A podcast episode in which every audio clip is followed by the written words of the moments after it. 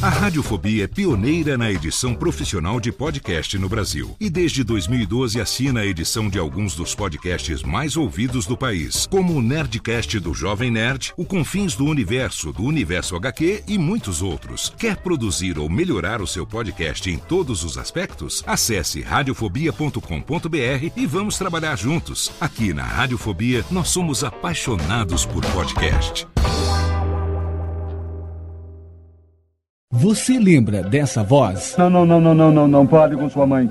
Meu nome é Lightyear, Buzz Lightyear. Sou um patrulheiro espacial. Olha só, quem estava falando aí era um brinquedo, não é o Buzz Lightyear. Ele é um brinquedo de loja barata. Eu sou o verdadeiro Buzz Lightyear. No início da dublagem, nós tínhamos uma performance de interpretação bastante boa, bem melhor do que a de hoje. Bom dia em Springfield, aqui é Kent Brockman. Bom dia, é um prazer estar falando para esta rádio aí, para esse público tão maravilhoso de Santa Catarina. Eu fazia mais ou menos assim, tipo voz de pato. Santa Tartaruga queria um pedaço de pizza. Se for de chocolate é melhor, viu? Obrigada pelo prestígio e é muito legal fazer essa entrevista assim, sábado pela manhã. Ah, e salsicha? Ó, Scooby, cadê você, homem? É, eu tô aqui. Puxa, Guiné, tô tão tristinho hoje. Almir Marques Entrevista. Radiofobia.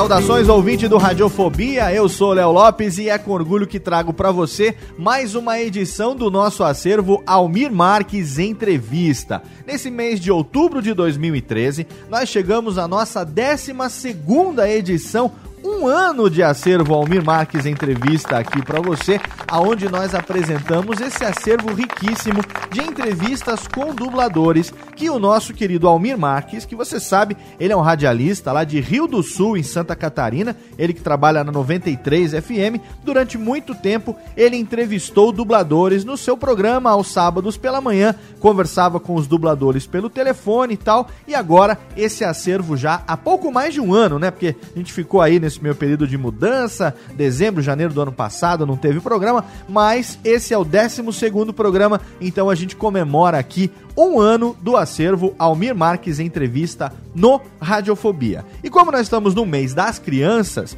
não poderia ser diferente, né? A gente tem aqui a entrevista que o Almir fez com o nosso querido amado Guilherme Briggs, exatamente em dezembro de 2002. Há quase 11 anos, portanto, bote aí na sua cabeça, tenha isso em mente quando você for ouvir a entrevista, porque o Briggs vai falar de coisas que eram muito atuais há 11 anos, né? Quando essa entrevista foi feita. Algumas dublagens que ele estava fazendo naquele momento, coisas da sua história, enfim. O Almir entrevistou o Briggs pela primeira vez no acervo em outubro de 2002. Essa entrevista foi publicada aqui no Almir Marques Entrevista número 2 e a gente hoje, no número 12, 10 edições depois, a gente publica essa entrevista que foi feita pelo Almir com o Guilherme em dezembro de 2002. Então, entre a entrevista do Almir Marques, entrevista número 2, e essa daqui, se passaram apenas dois meses. Mas nessa entrevista de hoje, o nosso querido Guilherme Briggs, durante mais de uma hora, fala com o Almir sobre seus principais personagens, sobre sua carreira, sobre sua infância. Eu acredito que você, ouvinte do Radiofobia, já deva saber bastante a respeito da história do Guilherme. Mas eu também sei que você gosta muito do Guilherme e eu também sei que você deve ser daquela política quanto mais Guilherme Briggs melhor. Então, seguindo esse raciocínio, ninguém melhor do que ele para estar aqui na edição do mês das crianças de 2013, tá bom? Mas antes eu tenho alguns recadinhos para você. Você que gosta de podcast, você que pensa em produzir produzir o seu podcast, ou você que já produz o seu podcast, mas gostaria de dar um upgrade, uma melhorada na qualidade do áudio, enfim, na publicação, saber como é que funciona a questão de feed, iTunes Store, equipamentos para gravar. Se você aí tá pensando em investir um pouco mais e tá com dúvida que equipamento comprar, como é que funciona o processo de captação do áudio, como é que você pode aproveitar o áudio que você grava da melhor maneira possível, enfim, todas essas dicas estão no meu workshop de produção de podcasts.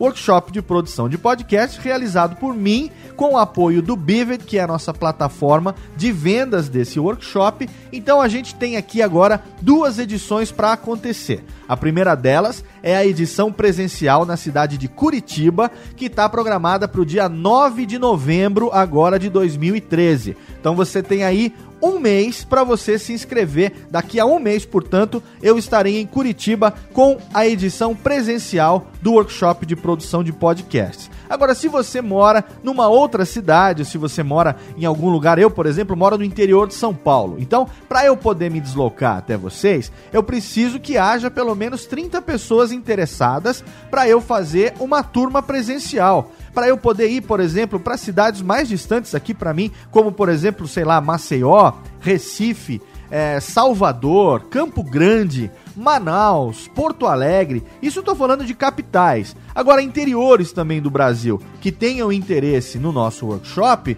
também a gente poderia ir, só que precisaria ter uma quantidade de pessoas que justificasse passagem aérea, alimentação, hospedagem, tudo isso, para a gente poder se deslocar e compartilhar esse conteúdo com você. Então, o que, que a gente fez para resolver essa questão? A gente criou uma edição online do workshop. Eu gravei os vídeos de uma edição que nós fizemos em São Paulo no dia 7 de setembro. Eu tô terminando de editar essas aulas e você vai poder comprar no site do Bivet e assistir a todas essas aulas. É claro, são mais de 4 horas de conteúdo, serão fracionadas em vídeos menores, em capítulos de acordo com o tema. Eu tô terminando essa edição e você vai ter disponível para você assistir no site do Bivet a partir do dia 16 de novembro. Pode ser que eu termine antes e a gente disponibilize antes, mas se você quiser, você pode entrar lá agora e já fazer a sua inscrição. Você já pode garantir a sua inscrição e aí na semana de publicação do workshop online, você vai receber um e-mail do Bivet com um lembrete e aí você vai poder entrar e assistir de acordo com o seu tempo, aonde você quiser, quantas vezes você quiser. Se você terminar e quiser ver tudo de novo ou quiser de vez em quando entrar só para revisar alguns pontos que você quer reforçar, você também vai poder porque o seu acesso vai estar tá lá. Você comprou o curso, ele é seu, você vai poder assistir e reassistir quantas vezes você quiser. Claro que os links, tanto para a edição online como para o workshop presencial em Curitiba, no dia 9 de novembro, todos esses links estão no post desse programa lá no nosso site em radiofobia.com.br. E outra coisa, você sabe que as camisetas do Radiofobia estão à venda pela Cavalaria Geek. A gente tem dois modelos que só continuarão à venda até o dia 30 de novembro: a camiseta Laurito e a camiseta Radiofobia Brothers. Esse mês de outubro e o mês de novembro serão os últimos meses que essas camisetas estarão disponíveis. A partir do dia 30 de novembro, essas camisetas vão sair de linha. Quem comprou garantiu a sua, comprou. Quem não garantiu a sua, perdeu, zebedeu,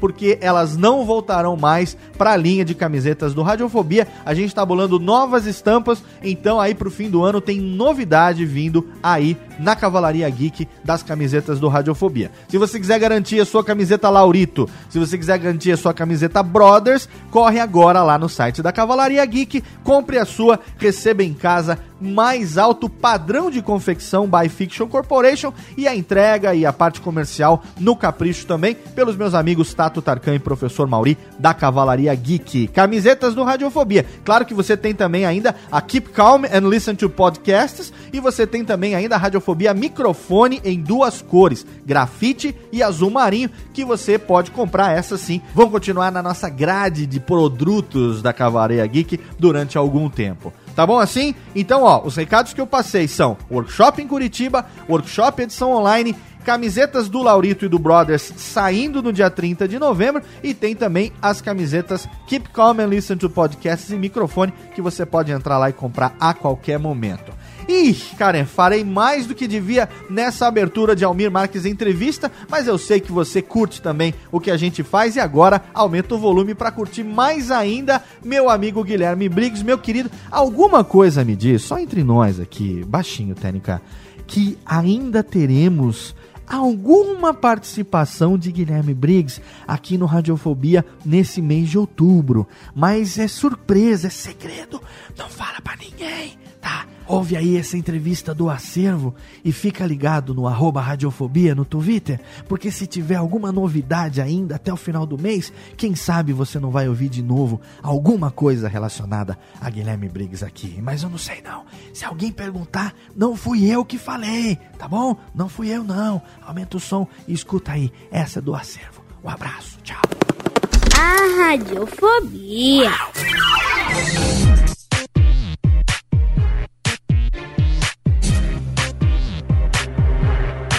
Nove horas, dois minutos na 93 FM. Você conhece Guilherme Briggs?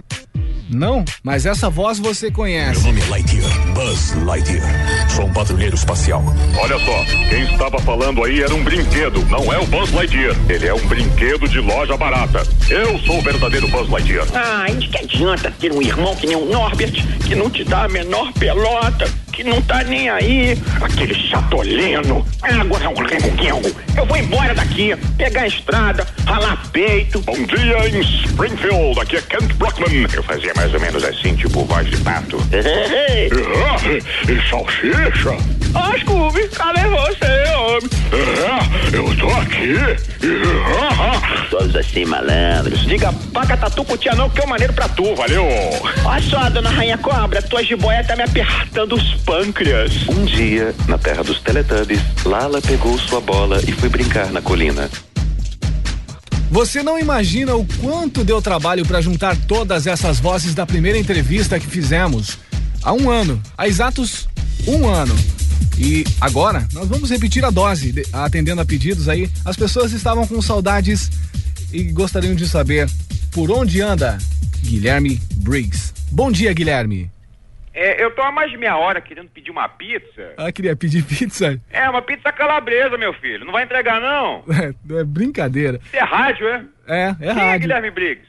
Quem é Guilherme Briggs? É o dublador do Daggett. Ah, tá. Então quer dizer que não tem pizza, não, né? Não, ele coloca a voz no Daggett. Ah, ô Norbert, não tem pizza, não. Peraí, o Norbert sou eu.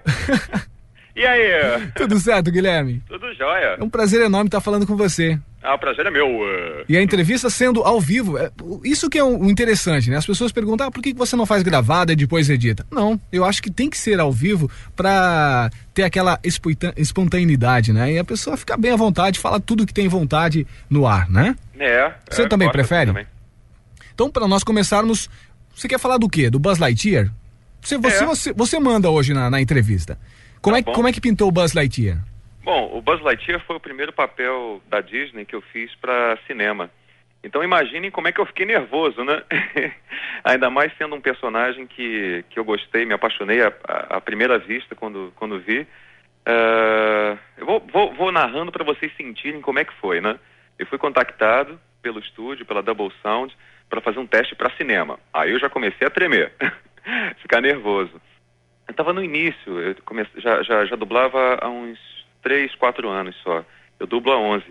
Aí cheguei no estúdio, aí era o Garcia Júnior, né? Que é o, a voz do MacGyver, do He-Man. Aí ele chegou para mim e falou, Não, Guilherme, você vai fazer teste aqui para este personagem da, do Toy Story, o novo desenho da Disney. Eh, Eu quero que você faça direitinho, porque você concorre com mais quatro pessoas. E papapá. Aí eu já comecei a ficar nervoso é, é, ao quadrado. Aí aparece o pai dele, o Garcia Neto, que fazia aquelas é, narrações do pica-pau, que falava assim, é, se o pica-pau pa- pa- pa- tivesse se comunicado com a polícia. Lembram daquela voz antiga que narrava os desenhos do pica-pau? Ele dublou até o Walter, Walter Lantz também, né? É, e é o pai do Júnior. Então, lá estavam é, Garcia Neto, que também dublou Spock, dublou Charles Bronson, fez vários personagens, assim, muito conhecidos. E o filho dele, que é o He-Man, o MacGyver. Aí eu falei, bom, ou eu vou levar porrada, ou então eu vou cair aqui morto, de nervoso, não sei. Aí ele me mostrou a primeira cena do Buzz, que é quando o Woody olha para ele, ele em cima da cama, né, que ele está achando que ele está num, num, planeta alienígena. E aí eu já me apaixonei, já achei o máximo. É, mal consegui dublar o teste porque eu estava muito nervoso, mas acabei passando e foi uma, uma diversão só, né? É, para a voz do Buzz eu, eu imaginei, eu, eu, não, eu não fico assim, às vezes é, imaginando uh, tanto qual é a melhor voz que vai encaixar no personagem. Eu procuro incorporar o personagem mesmo e, e, me sentir como se eu fosse o Buzz e qual voz ele teria. E seguindo a, a guia do original, né? Foi assim, foi uma incorporação assim muito muito gostosa porque o Buzz é, é, é, é um herói que todo garoto queria ser e eu também, né? E teve um excelente resultado, né, Guilherme? Eu achei que o primeiro Buzz do Toy Story 1, não sei se eu já falei isso em entrevista, acho que não. O primeiro Buzz ainda não era o Buzz. Eu, eu gosto mais do, do Toy Story 2, do segundo, que eu pude, eu estava mais relaxado e eu pude fazer ele como eu queria, que é uma voz mais, mais arranhada. O primeiro Buzz, vou até fazer as vozes. O primeiro Buzz estava um pouquinho empolado, porque eu estava um pouquinho nervoso, então ficava assim... Eu sou Buzz Lightyear, uma coisa mais importante. O segundo é, era mais arranhado e mais heróico, aí ficou... Eu sou Buzz Lightyear, aquela coisa mais, assim, né, mais arranhada e ficou mais... É, como se ele fosse mais experiente, né? E ele, você fez duas vozes no 2, no, dois, né? É, é. Que tinha os dois Buzz Lightyear. É, o Buzz e o clone. tinha um, um Buzz que ainda não que era não tinha sido maculado ainda, que não conhe, não sabia que, que, que era um brinquedo, né? A maioria Buzz... pensava que, ele, que eles eram um super-herói de verdade, né? É, todos achavam. E eu achei isso lindo da, da Pixar, essa essa queda do personagem, né? ele descobrir que na verdade é um brinquedo e repetir isso de uma forma muito criativo. O Buzz encontrando um outro Buzz que ainda está naquele sono, como se fosse Matrix, né? Tirou o plug dele. Aí ele, oh, onde é que eu tô? Eu sou um brinquedo Acordou. também. Você podia fazer um trechinho do Buzz? Posso, posso. Ah, eu gosto muito da de uma parte dos erros, é, que são vários Buzz, assim, na, na, nas caixas, né? Aí, todos eles falando ao mesmo tempo, aí um dá um arroto, aí um Buzz lá em cima. É, acordou o porco, é? Suspende a feijoada. ah, o, o, Buzz fala mais ou menos assim, é, é, Eu sou Buzz Lightyear. Atenção, patrulheiro. Vamos nesta missão para pegar o maldito do Zorg. É, na série do Buzz, eu pude trabalhar ele bem mais, assim, colocar cacos, colocar... Eu queria até contar uma coisa engraçada é, a direção do, do seriado do Buzz foi do meu, meu amigo, meu irmão, que é meu, meu amigo mesmo. A gente se frequenta, vai na casa um do outro. Eu amo demais esse homem, que é o Mauro Ramos. E, e muitas é, sacanagens aconteceram na dublagem da série do Buzz. Como, por exemplo, é, tem, lá no final do episódio, o Buzz passa uma multa num personagem, apesar do, do personagem ter ajudado no episódio, ter sido bonzinho, o Buzz passa uma multa para ele. Aí, na hora de gravar, uma multa de trânsito, né? Era para gravar assim. Uh, não, apesar de você ter uh, ajudado, uh, nós termos capturado o Zurg, você infelizmente ultrapassou a velocidade limite deste quadrante, então vou ser obrigado a passar uma multa para você. Aí, na hora de gravar. Lembrem dessa frase, né? Eu gravei assim, obrigado ter salvado, sei que, pra pegar o Zurg. Eu, infelizmente, agora vai vir a sacanagem. É, vou ter que passar esta multa para você. Uh, a não ser que role uma cervejinha. Aí a gente mandou isso. Aí a Disney respondeu, né? Olha, a Disney tá muito engraçado, tá legal, morri de rir. O Júnior, da Garcia Júnior. Só que troca isso aí porque vai pegar mal, porra. Que isso? Brincadeira. O Buzz não é brasileiro, olha só. Muito legal. Vocês improvisam muito, né? Colocam muitos cacos nos desenhos. Ih, né? pra caramba. Principalmente no Frikazoid, né? Ah, no Frikazoid, então, é, é, eu resolvi fazer uma homenagem a, a nós, ao, aos brasileiros. Porque o Frikazoid no original, ele é bem americano. Então eu resolvi, ah, já que ele é bem americano, no original, eu vou fazer ele bem brasileiro. Vou fazer ele com sotaque paulista, sotaque é, gaúcho, sotaque baiano, sotaque cearense, sotaque de, de todas as regiões. E graças a Deus as pessoas entenderam, porque foi uma homenagem mesmo, foi uma, uma declaração de amor a, a, ao meu país. Tentei, tentei colocar tudo que eu podia, assim, de, de expressões, botei, é pai d'égua, é o no manga. é, aí algumas até que não foram aproveitadas porque o diretor não deixou, né? Como, por exemplo, é, é o pinguim peidando no parapeito. é, que mais?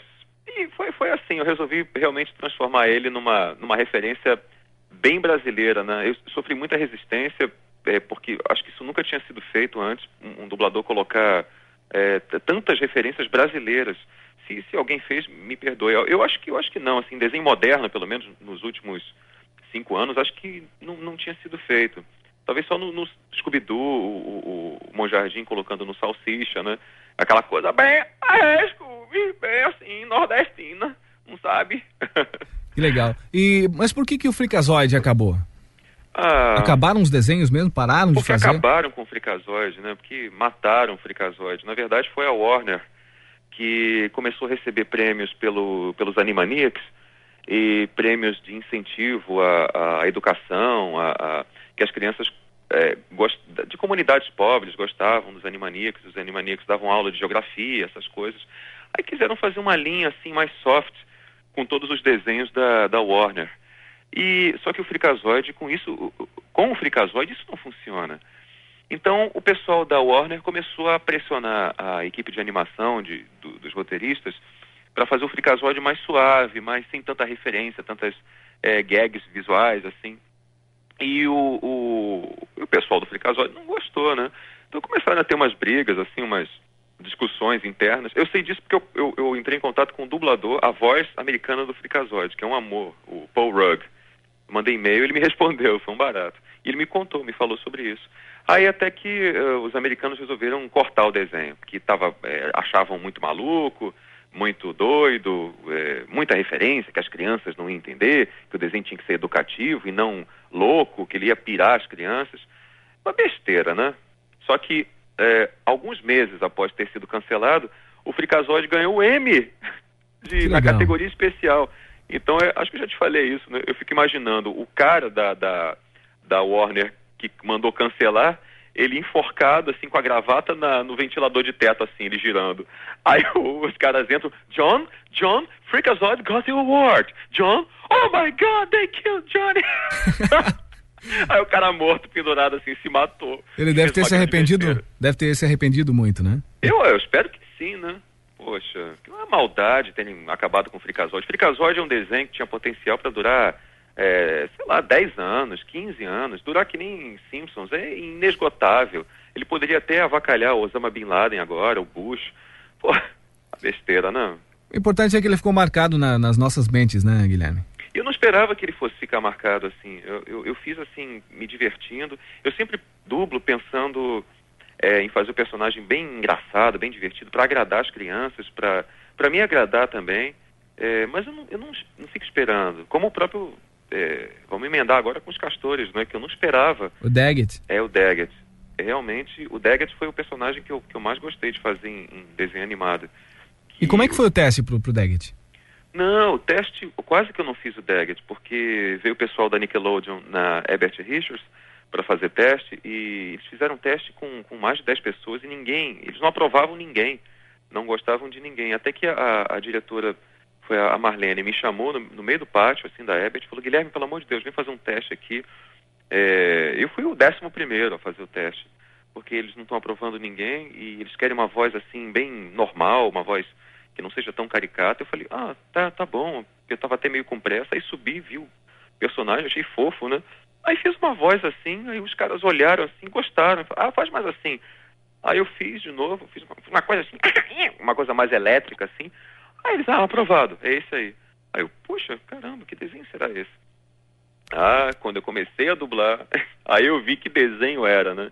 Criativo, é, é, é, engraçado, texto muito inteligente.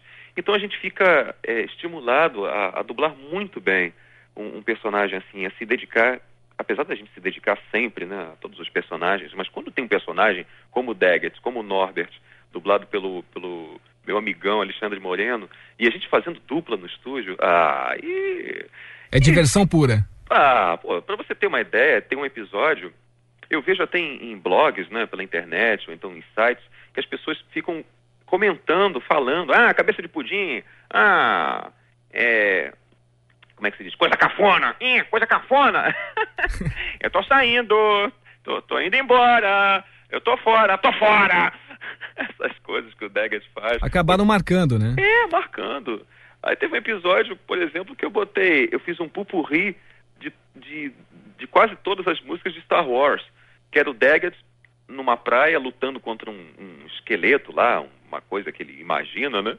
Aí eu fiquei, enquanto no original não tinha, ele não cantava, ele ficava só fazendo um esforço de luta, era uma luta interminável. Na, na dublagem é, brasileira eu coloquei as músicas de Guerra nas Estrelas. Aí ficou mais ou menos assim. É, imagine o Daggett, um castorzinho, marronzinho, pequenininho, lutando com uma espada, com um esqueleto, fazendo a própria trilha sonora. Aí ficou...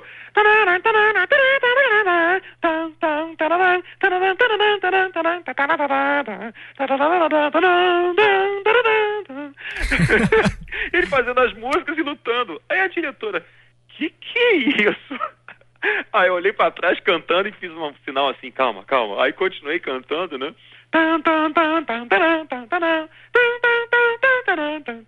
Eu consegui chegar até o episódio 1, que é essa música, né?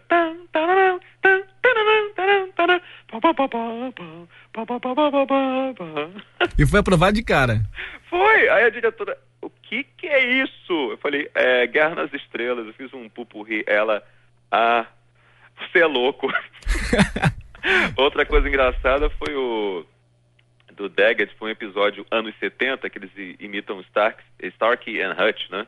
Aquele seriado antigo. É, e aí eu, é, como é anos 70, eles usam cabelo Black Power, usam aqueles carros assim vermelhos, rabo de peixe, né? Aí eu ficava fazendo as, as frases e imitando guitarra anos 70. Tipo assim, ô oh, Norbert, a gente tem que descobrir o que está acontecendo aqui. Uau, uau, uau. que legal. Fazer o sonzinho da guitarra. Olha, o Daggett, você tinha que fazer uma entrevista só... Só do Daggett? É, dos Castores, porque é muita referência que eu coloquei. É muita coisa. Nós vamos marcar aí com, marcar com o Alexandre Moreno também. Quem ah. sabe a gente faz aí com o Norbert e o Daggett. Pô, seria o máximo. Tá bom? Então, vamos falar um pouquinho agora. Uh, se já, uh, primeiro um trechinho do, do Daggett, depois a gente passa pro Babão. Um trechinho do Daggett?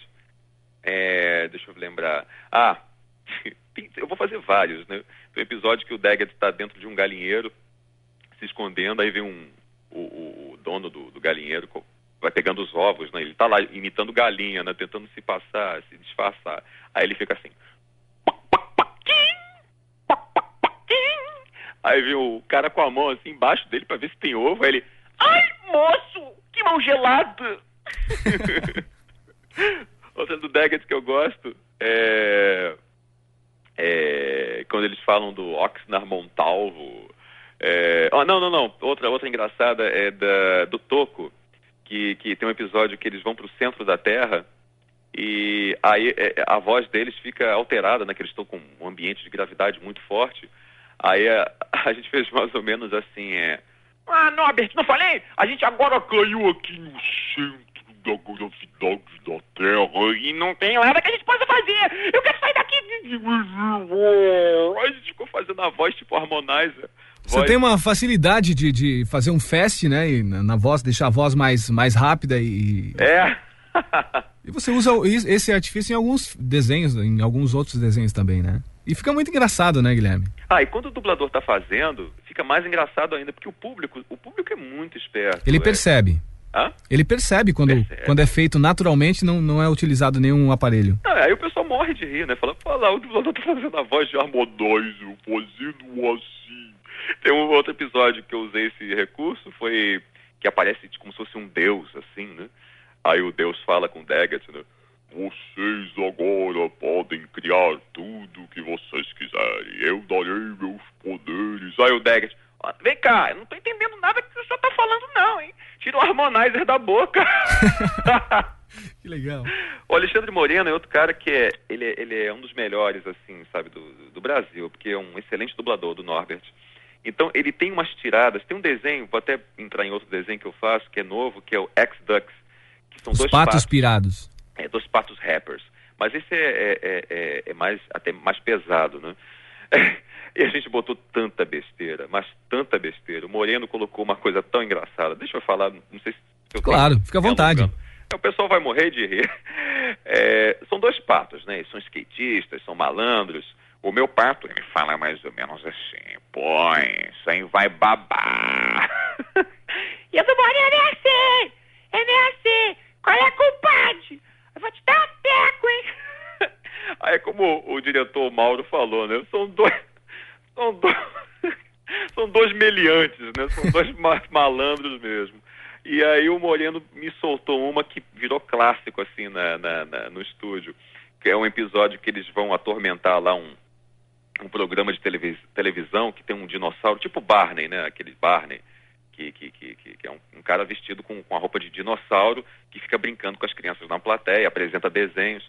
Aí eu sei que eles vão lá infernizar, sei que, a vida do cara, e tem uma hora que o cara é, cai assim no chão, eles abrem a barriga do, do Barney, né? Do, do, do dinossauro, e descobrem que tem um, um, um, ator lá dentro, só que é um, é um bicho horrível, assim, feio a beça, né?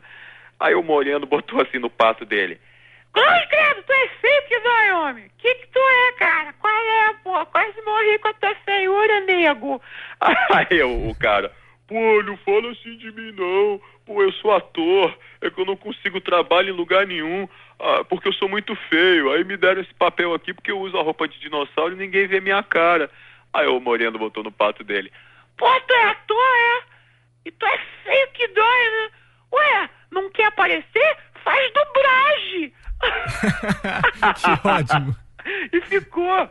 Ficou. Perfeito. Outra desse pato que, eu, que a gente fez, duas, né, que ficaram engraçadíssimas, foi uma que eles entram na pirâmide e tem, e tem banheiro na pirâmide, né? Vê se pode, tem banheiro. Aí o meu pato tá cheio de vontade de ir no banheiro. Aí ele, põe, tô apertadaço pra ir no banheiro aí, tá feia coisa aí. Aí o do Moreno, e lá, olha lá, nego, tem banheirinho na pirâmide, vai lá, vai soltar lá.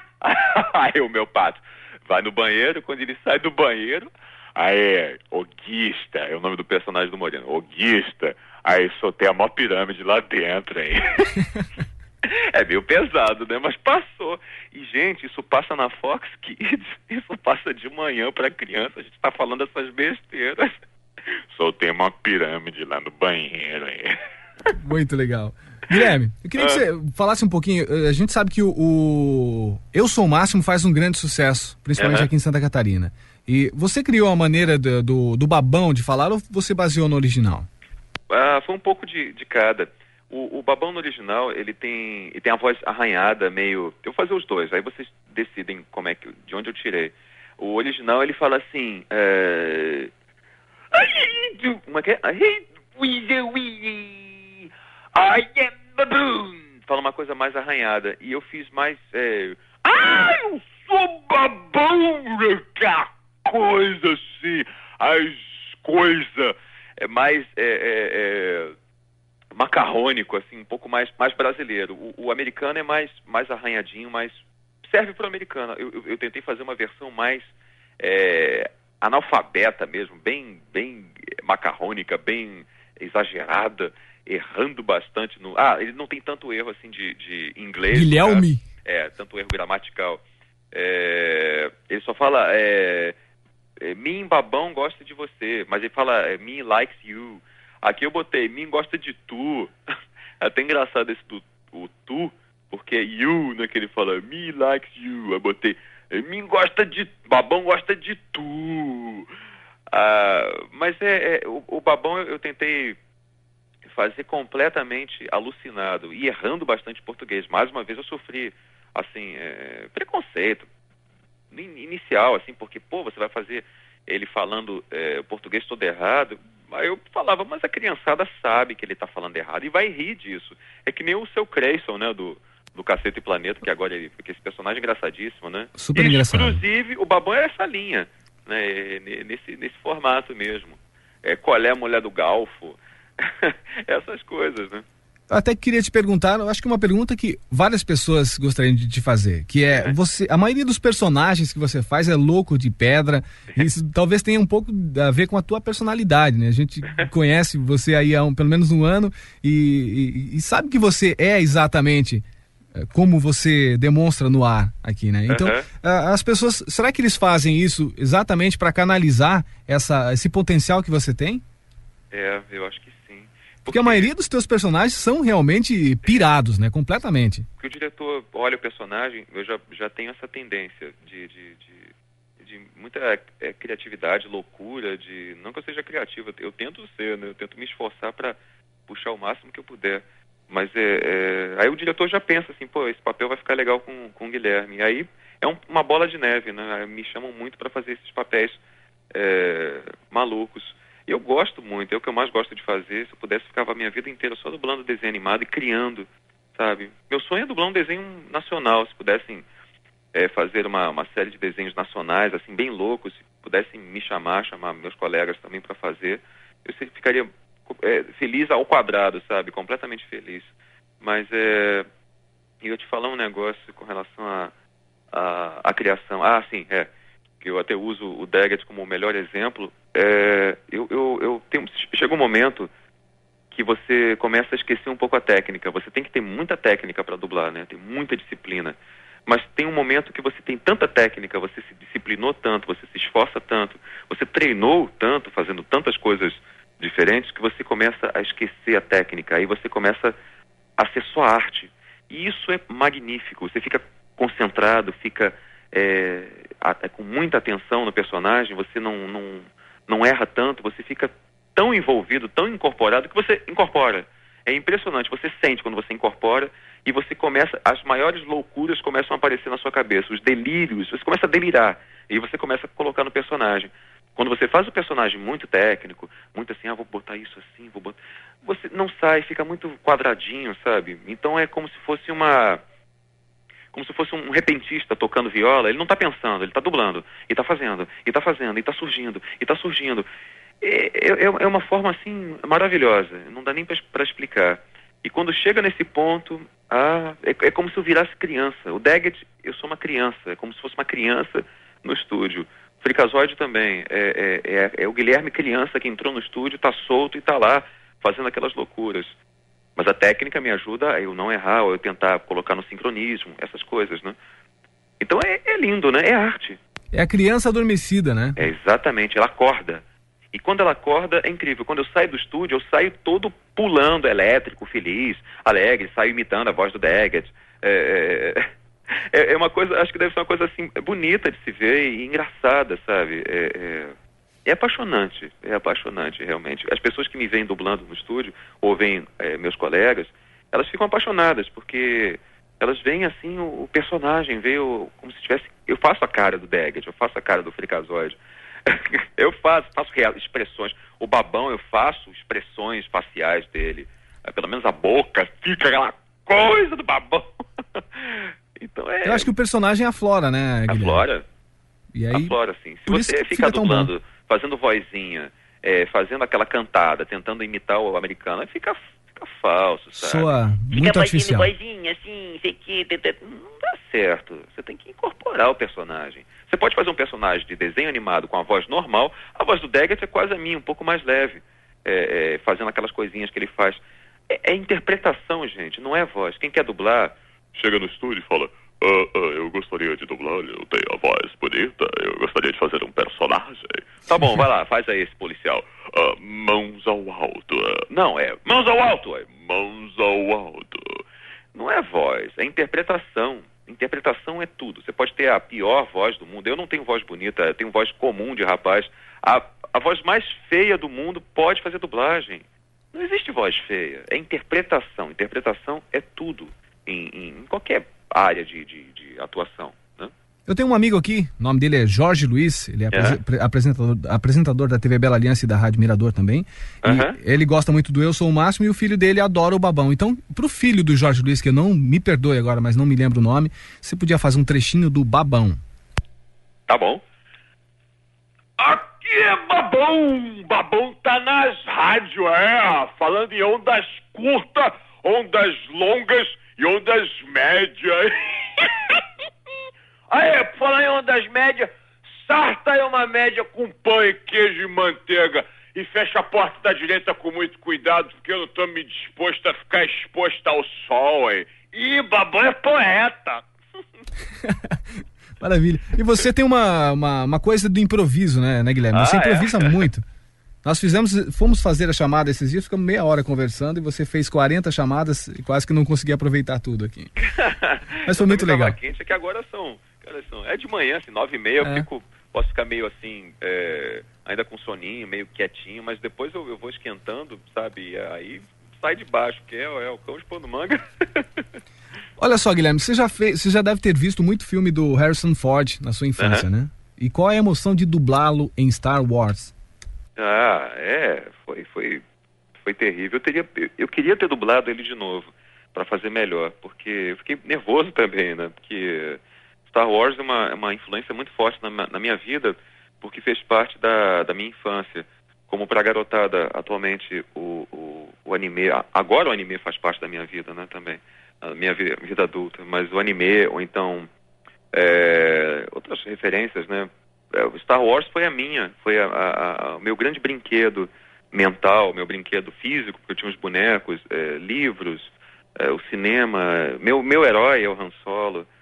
Então, foi, foi forte, né? É, é- é sacanagem fazer isso comigo. Eu passei no teste, fiquei todo feliz, e quando fui dublar ele, deu uma trava assim, fiquei, ai meu Deus, até o diretor o Pado falou, relaxa, relaxa. É, é, relaxa, né? Ele fala assim, desse jeito, relaxa, né? Porque é pra ficar bonitinho, né?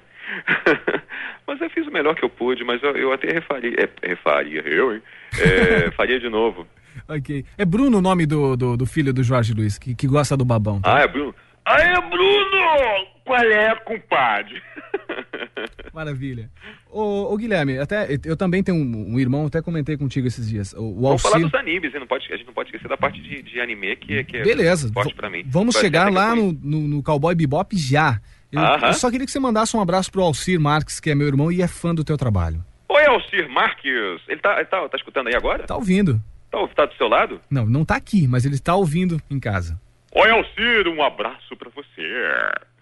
Ele gosta da, da minha dublagem também? Gosta, gosta de todos os teus trabalhos assim. do- Ah, obrigado, Alcir. Um, um abraço pra você. Legal. Olha só, então vamos direto pro Cowboy Bebop. A gente tem, tem aqui Samurai Jack, tem Ah, Cowboy tem o Samurai Bebop. Jack. Vamos falar do Samurai Jack então primeiro. Tá bom. O Samurai Jack é criação do Jandy Tartakovsky, que é, o, o- é um imigrante russo que foi para os Estados Unidos tentar animação, tentar trabalhar lá e deu muito certo. Tanto que ele fez o, o laboratório de Dexter, foi o primeiro trabalho dele, que ele apresentou para a Cartoon, o, o piloto, e a Cartoon adorou, comprou a ideia dele e ele fez o laboratório de Dexter, foi um sucesso. E é verdade que é considerado um, um, um anime americano? É, o, o Samurai Jack é, é considerado um, um anime americano, mas eu, eu não concordo muito, porque o, o, o Tartakovsky, quando, quando fez o, o Samurai Jack, ele pensou mais no cinema japonês, na, no Akira Kurosawa, principalmente, porque ele, ele tem uma, uma temática assim, ele, toda de cinema mesmo, de, de, de, de gravura japonesa. Pode ter coisa de, de anime assim, eu não, não consigo assim identificar tanto. Eu acho que é um, é um cartoon com influência de cinema japonês, de gravura japonesa, da cultura japonesa. É diferente, o Samurai Jack é diferente. E, e eu considero, eu, Guilherme, considero o Samurai Jack uma obra-prima. É uma obra-prima. É um desenho que vai ser estudado, que é um clássico, já, já nasceu clássico. E eu fiquei, fiquei completamente sem chão quando eu, quando eu vi. Quando eu vi o piloto, fiquei apaixonado. Me apaixonei pelo Samurai Jack. Aliás, eu e Mauro, que Mauro faz o. O Mauro é grande dupla, né? Adoro fazer dupla com ele. É, é o Abu, que é o, o vilão do, do desenho. E a gente até sacaneia o Mauro, que tem a voz do, do Abu, que é bem japonês, aquela coisa. Samurai Jack, faz uma coisa assim. E a gente começou a brincar com ele no estúdio, porque lembrava o Bolinha. Não sei se vocês lembram do Bolinha. Do Clube do Bola. É do. O Clube do Bolinha, vai Brasil! Parece muito. O Mauro fazendo aquela voz do, do, do Abu, aí que lembrava um pouquinho Bolinha. Aí teve uma vez que ele tava no estúdio, o Mauro tava lá. Samurai Jack opôs-se a mim, Abu imortal. Aí quando ele terminou de gravar, a gente mandou assim. No Clube do Abulinha. Maravilha. Mas aí o, o, o Samurai Jack tá tendo uma recepção, segundo eu soube, pela internet, pelo pessoal da Cartoon mesmo, o Carlos Tureta, que me dirige nas chamadas, eu, eu amo esse cara também. É, que o samurai tá, tá arrebentando no, nos Estados Unidos, no mundo e aqui no Brasil também as pessoas estão gostando e, e pela parte que me toca, pelo Mauro também, é, gostaram da dublagem, graças a Deus, porque a gente fez com muito carinho.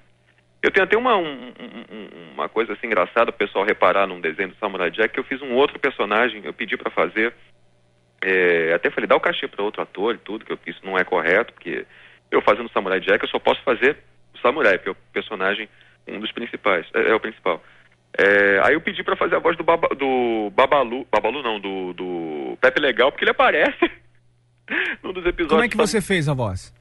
Eu fiz daquela ajuda, daquele jeito. Me chame de El Cabong. E quem, é- quem é ele que, tá de El Cabong, né? no- quem é que dublava desenho. o Pepe Legal antes? Aí eu fiz o Pepe Legal. É, Hein, Guilherme? O Samurai Jack, Jack tá dentro de um trem, aí ele passa correndo, Hum. aí passa por cima do. do do, do El Cabong, ele, esse trem está muito agitado, Babalu, vou ter que virar El Cabong. Fim da vida é Pepe Legal. Mas quem é que dublava o Pepe Legal antes? Ah, o Pepe Legal? É. Oh, meu Deus do céu. Fugiu? Ele foi, foi da, acho que foi da IC São Paulo, me perdoe, eu não, não lembro quem, eu não, acho que eu não conheci. Não conheço, quer dizer, o pessoal da IC eu só conheço de nome. Não sei se não foi o Lima Duarte, não, né? Não, Mas foi muito marcante também, né? foi muito marcante. Agora, entrando na parte de, de anime, é, o anime, bom, eu, eu sou otaku, que é, a, que é o nome que se dá ao fã de, de, de desenho japonês. O, o, o anime, o anime, né, tocou minha vida de uma forma muito sensível, muito forte. Eu sou completamente, completamente, perdidamente apaixonado por desenho japonês. Mas desenho japonês é, não, não, é, é, me perdoem, mas é Pokémon, assim, Digimon, não. Eu gosto de desenho japonês mais para adulto, com uma, uma faixa mais avançada de, de, de, de público. Porque é anime é, infanto-juvenil ou então para adulto mesmo, como Cowboy Bebop. Então eu conheci um, um amigo meu, é, me emprestou uma fita da, de Scaflone, inclusive até a minha namorada, eu quero falar dela depois, né? Vamos falar da Fran, sim. da Fran, minha, minha, minha querida namorada, não, minha noiva, porque a gente vai, vai casar ano que vem. Ela é fã da, da, de, de. Ela é otaku também, é fã de desenho japonês. E eu gostei. O primeiro desenho japonês que eu assisti, que é o Scaflone, foi justamente o desenho que ela mais ama, né? Que ela adora Scaflone. Ela é apaixonada pelo, pelo personagem, pelo ah, Allen Cesar, que ela adora o personagem. É, aliás, a história, tudo, né, do desenho. Eu me apaixonei, eu, eu adorei o desenho e comecei a consumir é, é, é, pela internet, até fazendo encomenda pela. até fazer propaganda, a Shinseiki, que é um, um, um fansubber, que, que é um trabalho admirável que eles fazem, que eles pegam um DVD japonês, tem uma equipe que traduz e eles legendam em português e, e a tradução eu acho que deve ser ótima, né? Porque eu adoro a legenda deles. E as pessoas podem comprar a preço de custo a fita, a, a preço de fita normal. E eles entregam eh, no Brasil inteiro. E é o máximo. Enquanto o desenho não é dublado, né? Que eles até deixam isso no site. Enquanto o desenho não chega no Brasil, não é dublado, porque se chegar a gente tira do ar, né? A gente tira da, da, da venda. É, a gente está espalhando o, o anime, o anime no, no Brasil para os fãs poderem pelo menos assistirem, né? Então foi, foi com isso, foi com Scaflone, com Berserk, que eu adoro também, Maison Koku, que é o meu, é o meu anime, se não um favorito, um dos meus favoritos, é, Mahou Tsukaitai. E são histórias maravilhosas, sabe? Sensacionais, muito criativas. Se fizessem um filme de Berserk, ia ganhar Oscar. Se fizesse um filme de Mahou Tsukaitai, ia virar um seriado, por exemplo, ia virar referência mundial. É, o japonês é. Eu não tenho, não tenho palavras.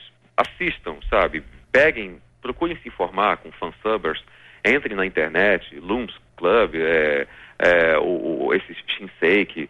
ah, são vários, meu Deus, me perdoe, eu esqueci os nomes, mas é só entrar, escrever fansubber e, e procurar eh, quais que, que estão vendendo em, legendados em português, porque é, é muito legal. Agora, o Cowboy Bebop é um desenho assim, cu- é, cult, né?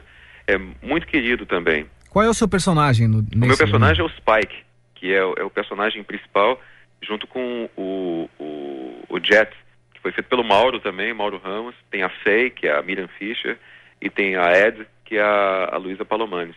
Eu vou explicar o que é o Cowboy Bebop. Cowboy Bebop se passa no futuro e são caçadores de recompensa. Parece um pouquinho Star Wars, misturado com faroeste, misturado com filme noir, misturado com Spirit, do Will Eisner também, tem algumas coisas assim, meio Spirit. E, e é um grupo de caçadores de recompensa, que é o Spike, o, o, o Jet, e depois eles vão conhecendo esses outros companheiros, né, esses amigos, no decorrer do seriado, que é um seriado de 25 ou 26 episódios. E é um universo que, que é meio decadente, assim, meio solto, meio largado, né? Muito avançado, e em que os bandidos são postos, a cabeça deles é posta a, a prêmio. Então tem vários caçadores de recompensa que ganham fortunas, né? É, caçando essas pessoas. Então a criminalidade abaixou um pouquinho, pelo menos acho que só um pouquinho, por causa desses cowboys, né? E Bebop, porque Bebop é o nome da, da nave do jet, do, do, do, do jet do Spike, né? Que é a Bebop. Então é cowboy bebop. então as histórias são baseadas nessas caçadas que eles fazem, né? E, e são muito divertidas e são modernas, são assim tem um visual é, futurista e retrofuturista e moderno. A trilha sonora é sensacional. Os personagens são sonsos. O meu personagem então é ele vai caçar o bandido assim. Bocejando. e a voz de, do cowboy bebop? A minha voz, essa voz que, que Normal. vocês estão escutando. É, do, a gente gravou, a gente dublou o movie, quer dizer, o filme, o, lo, o longa que foi feito após o, o, o seriado. E a gente está torcendo para que eles tragam o, a, o desenho animado, o seriado, né? Porque vai ser muito bom. E, e, e que eu ia te falar. E os fãs ficaram muito animados, né? Os, os otakus ficaram todos felizes, porque quando souberam até que eu dublava, porque a, a, algumas pessoas sabiam que eu, que eu era fã do cowboy e de anime. Então, até agradeço, assim, os comentários carinhosos na internet, dizendo assim, ah, Guilherme Briggs, o fã de, de anime que vai dublar um anime, que legal. Poxa, ele merece, assim, obrigado, gente, muito obrigado. Saibam que foi um presentão para mim, para o Mauro, para toda a equipe, a gente poder dublar um desenho de, de qualidade, com um texto tão bom e personagens assim tão, tão carismáticos. Eu, eu acho o Spike assim, qualquer nota. Legal. Eu queria mandar um, um abraço para você, em nome de, de, todos os fãs e o pessoal da, da lista dubladores brasileiros aí. Ah, é, da nossa listinha. É, bom, um negócio que eu não lembro, que o nome é enorme, né? geocities.com, grupos, sei que. O pessoal pode achar essa listinha entrando pela, pela minha página pessoal, que é www.geocities.com barra dublagem www.geocities.com barra dublagem. Lá tem assim, quer conhecer outros dubladores, quer conhecer fãs de dublagem, entrem aqui, grupos Yahoo. Aí tem um grupinho que o pessoal tem bate-papo, tem é, setor de mensagens, tem fotos, tem, tem mais de 80 fotos de dubladores, tem fotos dos fãs, né, da, do pessoal do grupinho. Então, é, quem quiser acessar, e eu queria falar agora da minha, da minha noiva, né? Vamos falar da Fran, então. Como é que eu você vou falar conheceu? da, da Fran porque é, é legal, porque ela era fã da minha dublagem. E ela é fã de Cowboy Bebop, né? Também. É, não, ela é fã de Scaflone. De Cowboy Bebop ela conhece, assim, ela gosta, mas ela gosta muito de Scaflone. E foi assim, a Petra, que é uma amiga dela, que, que entrou na internet e achou minha, minha página pessoal. E falou com a Fran, né? Porque eram duas são duas amigas, né? E, ah, deixa, deixa eu falar, elas são roteiristas da, da editora Trama e fazem a revista Holly Avenger, que é, um, é uma revista, é um mangá brasileiro, né? Se bem que eu não considero tanto mangá brasileiro, eu acho que é uma revista realmente nacional, com, com, com desenho, com roteiro nacional e muito engraçado. Eu tenho aqui, ganhei de presente do, do Marcelo Cassaro, que é o editor da, da revista, que aliás a Fran foi lá pegar, foi lá, enfrentou sol e chuva para pegar essas, essas revistas para mim. Obrigado, amor. e elas são editoras, roteiristas, desenhistas também, né? Principalmente a, a Fran, que desenha muito bem, é, desenha no estilo mangá. E aí a, a, Petra viu a minha página e falou com a Fran, olha, eu, eu mandei um e-mail para o dublador do Freakazoid, do Brandon Fraser, e, e, e, ele respondeu, ele, ele é um amor, sei que, escreve para ele. Aí a Fran, ah, não sei se eu vou escrever para ele não. Ah, não sei não. Ah, não sei, aí eu escrevo para ele, hahaha, aí ele não responde. ela fala assim. Aí ela, ela, ela escreveu, né? Escreveu para mim e eu respondi, eu respondo para a maior parte dos meus fãs, eu respondo. Às vezes não dá, às vezes meu Outlook dá problema, né? eu não consigo responder. Eu vou catalogando eles e vou respondendo aos pouquinhos. Aí eu respondi e a gente iniciou uma amizade, né? E, e eu gostei muito dela. Fiquei muito amigo dela. Com, é... conversava com ela pelo ICQ quase todo dia. E, e detalhe, gente, eu não faço isso, eu não fico conversando no ICQ, eu não fico é, é, conversando tanto assim na, na internet, eu gosto mais de e-mail. Com ela eu comecei a conversar muito por ICQ, comecei a ficar muito amigo, a sentir saudade dela, a sentir falta dela. Eu, eu namorei, era namorado da, da Silvia Salucci, acho que o pessoal até sabe, que, que é a dubladora do Piu Piu, né, da Buffy, mas não, não, não deu certo, né, a gente ficou amigo e tudo, tá tudo, tudo bem, mas graças a Deus eu encontrei uma pessoa eh, simplesmente maravilhosa, né, que é a Fran, e a gente começou a namorar. Eu encontrei com ela na Transcom, teve uma, uma, como é que se diz, um evento sobre fãs de Transformers, que o meu irmãozinho Marcus Garrett, que ficou muito amigo meu, Marcus Garrett e a Jeannie, a, a, a, a esposa dele. E aí eu conheci a Fran, né, ao vivo e a cores, e aí foi legal, foi engraçado porque ela estava muito nervosa, ela estava gostando de mim, eu também gostando dela, e ela ficou toda tímida, assim. e depois a gente resolveu, sabe? A gente se declarou pelo telefone, e agora eu tô indo quase sempre lá para São Paulo. A ponte aérea é o seu caminho agora. Que ponte aérea, meu filho? Tem dinheiro não. Eu vou de ônibus, busum. Tá É, legal. pé na estrada. e vou até passar agora o Natal e ano novo, no- ano novo e a gente vai noivar. Vou comprar aliança e tudo e é Fran Briggs. Que legal. Desejo felicidades pra vocês, Guilherme. Obrigado. E, Eu amo a baixinha de, de montão. e logo, logo a gente vai estar juntos aí. Vou, vou estar em fevereiro no, no Rio de Janeiro. A gente vai poder conhecer toda, toda essa moçada que nós falamos aqui no nosso ah, quadro. com certeza. Tá bom? É, vamos continuar aqui. Você faz vamos o Mew- lá, vamos continuar, Mew- vamos terminar a entrevista. Não. Você faz o Mewtwo, faz o Professor Hiragi, faz o Transformers, que é o, o líder Optimus, Optimus Prime. Você Aham. fez 11 personagens no Osmose Jones, que é um dos... 11, caramba, você É, contou. eu contei. E como, Nossa, como é que foi fazer todas essas vozes? Disseram, ah, isso aqui o Guilherme faz. Aquele personagem, ah, difícil, não, vamos botar o Que é do Guilherme. Osmose Jones? É. Ah, o Osmose Jones foi, foi, eu até te falei pelo telefone, foi uma coisa errada, né? O diretor me escalou para fazer. É, é, porque na verdade a gente pode só, são só três personagens com dez loops, né?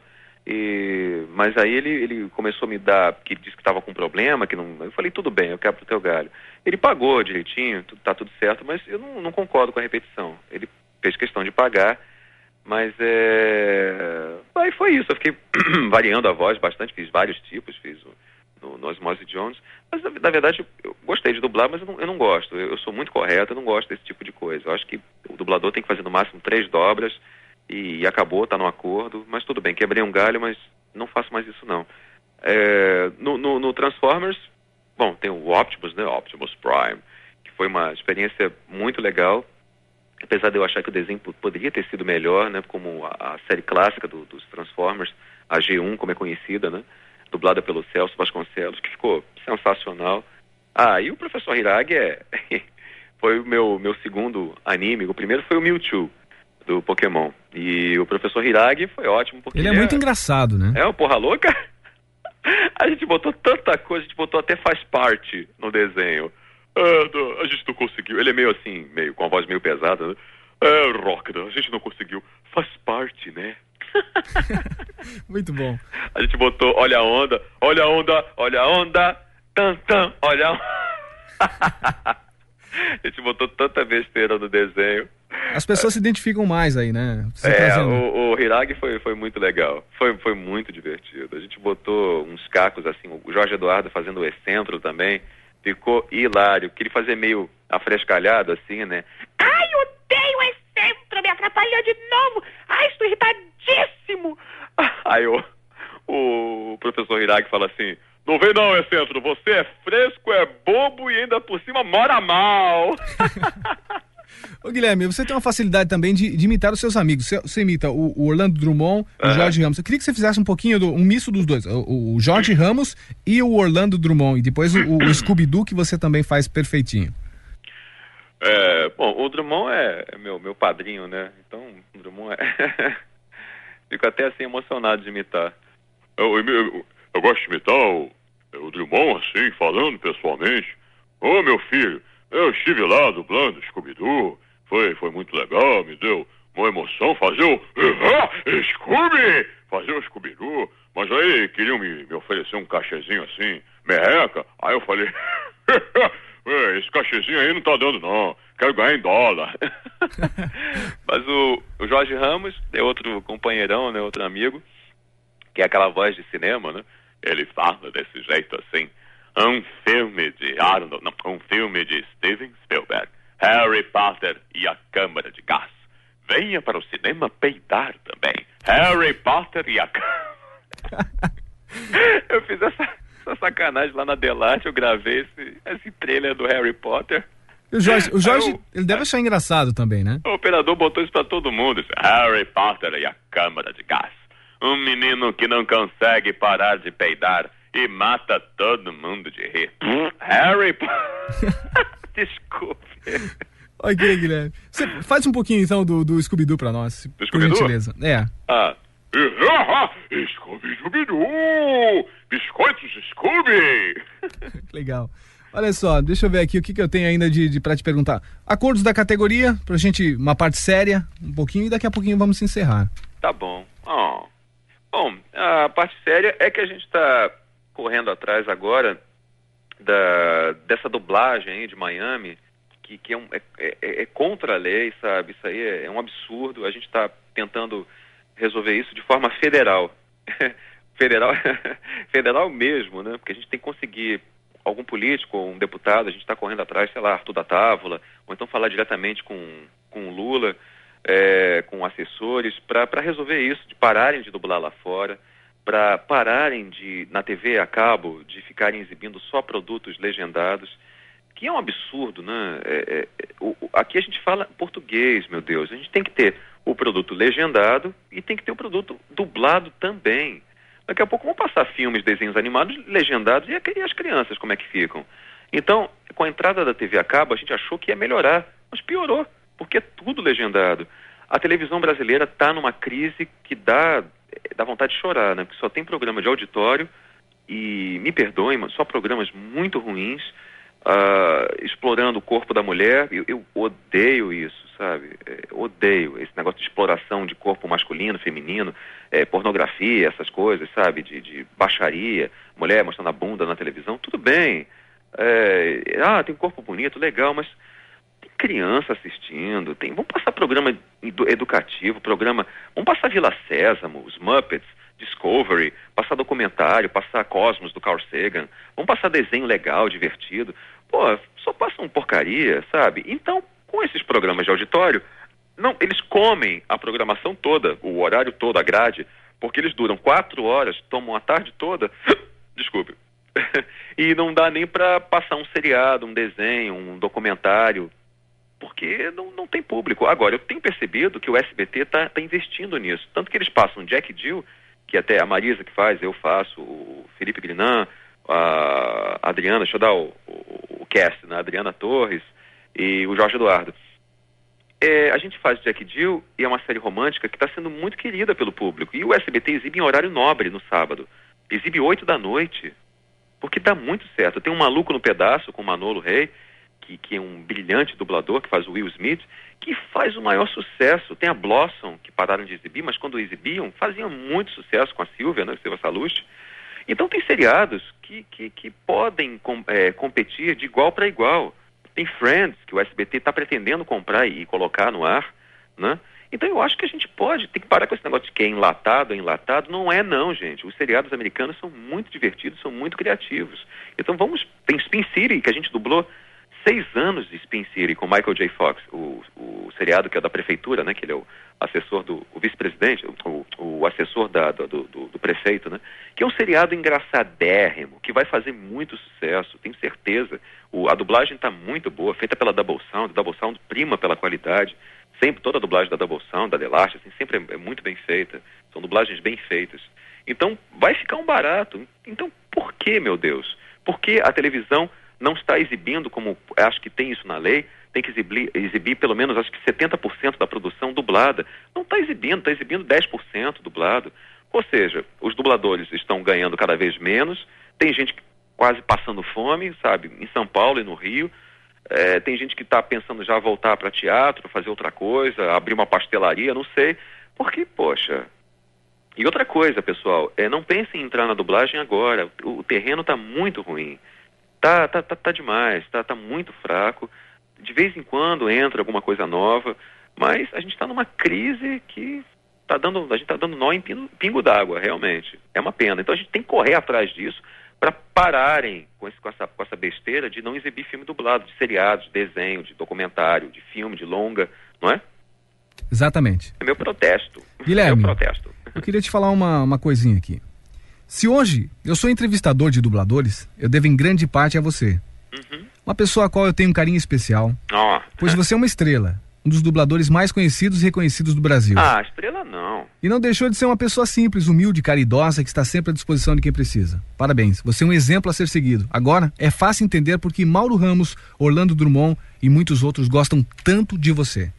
Ah, mas eu também, peraí, é um feedback. Eu também amo esses caras, eu amo demais. E, eu, e com as pessoas que eu amo, como a minha noiva, ou como meus amigos, ou como ah, ah, meus colegas de trabalho. Parece Silvio Santos, meus colegas de trabalho. E quando eu amo, quando eu gosto, eu, eu, eu cultivo, é como se fosse uma plantinha. Eu, eu, eu rego, eu cultivo, eu troco a terra. Eu estou sempre trocando a terra das minhas amizades, estou sempre renovando. Eu, eu trato com muito respeito, porque a minha passagem aqui na terra vai ser curta, é, de todos nós, né? Então eu procuro aproveitar ao máximo e não esquecer. Não esquecer que um dia é, vai acabar, eu vou. Tudo bem, a gente vai se renovar, vai ou vai reencarnar, não sei como é que vai ser, mas eu procuro sempre, nessa minha passagem atual da Terra, eu, eu tentar tratar todos com carinho para resgatar não só a minha alma, como a de todos, né? Tentar fazer parte disso. Eu acredito que a gente tem um compromisso muito grande com o nosso semelhante e a gente tem que ajudar, tem que trazer, pelo menos, se não ajuda material, né? Ajuda sentimental, que eu acho que é mais importante ainda. Eu, eu a todo dia quando eu levanto, eu penso nisso. Que, que eu posso fazer pelo meu próximo, pelo meu amigo, então uma palavra carinhosa, então eu tenho que cuidar da minha, da minha noiva, eu tenho que me dedicar a ela, eu tenho que cuidar dos meus amigos, sabe? Eu estou sempre pensando assim. Eu, eu faço parte da, da legião do bem, que eu acredito que, que existe uma, uma legião é, de pessoas que está querendo mudar esse mundo, mudar, eh, reverter essa situação. Eu, eu, eu, eu me considero uma, uma pessoa, não sou anjo, não sou uma, uma pessoa, uma estrela, nem nada disso. Eu sou um, um garoto comum mas que procura sempre fazer o bem e procura ajudar e, e, e tentar combater um pouquinho esse mal que está assolando o nosso planeta, porque nosso planeta nosso planeta está chegando num estágio que está me assustando, às vezes até eu choro, sabe, sozinho em casa eu fico chorando, de tristeza mesmo, da violência, da, da, da, das drogas, de você sair de casa e você pode morrer. Eu não queria viver num mundo assim, realmente. Eu estou fazendo a minha parte para tentar melhorar, pelo menos dublando e trazendo alegria para todos nós. É o mínimo que eu posso fazer. Ok. Eu queria que você utilizasse aí o, esses últimos momentos da, da nossa entrevista para as suas despedidas e considerações finais. Ah, Beto, eu falei, é, é isso, sabe? É, vamos sempre nos preocupar em, em, em, fazer o bem, em sermos criativos. Tá aí, vou falar, falar da, da criatividade. Eu até falei isso com a, com a Fran, com a minha noiva, que eu acreditava que Deus, uh, acima de tudo, é uma força criadora. E por ele ser uma força criadora e ele ter nos criado, como somos as criaturas de Deus, né, nós também somos embutidos, revestidos de, de uma criatividade magnífica. E acho que Deus vai ficar muito feliz se nós imitarmos um pouquinho ele também.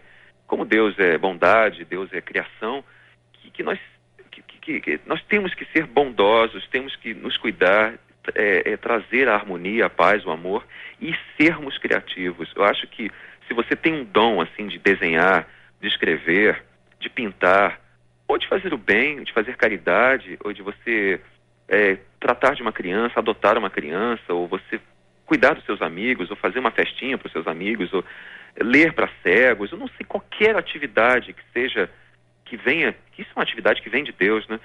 Faça, sabe? Crie, é, faça a bondade, seja bondoso, é, pinte, desenhe, faça escultura, faça esporte, sabe? Que acho que é a melhor maneira. Esqueça cigarro, bebida, droga, maldade, egoísmo, egocentrismo. Joga isso no lixo, pelo amor de Deus, sabe? Joga isso no lixo. Vamos criar uma, uma sociedade nova, uma sociedade mais justa, mais bonita, mais limpa. Se alimente direitinho também, sabe? Acorde em horários legais.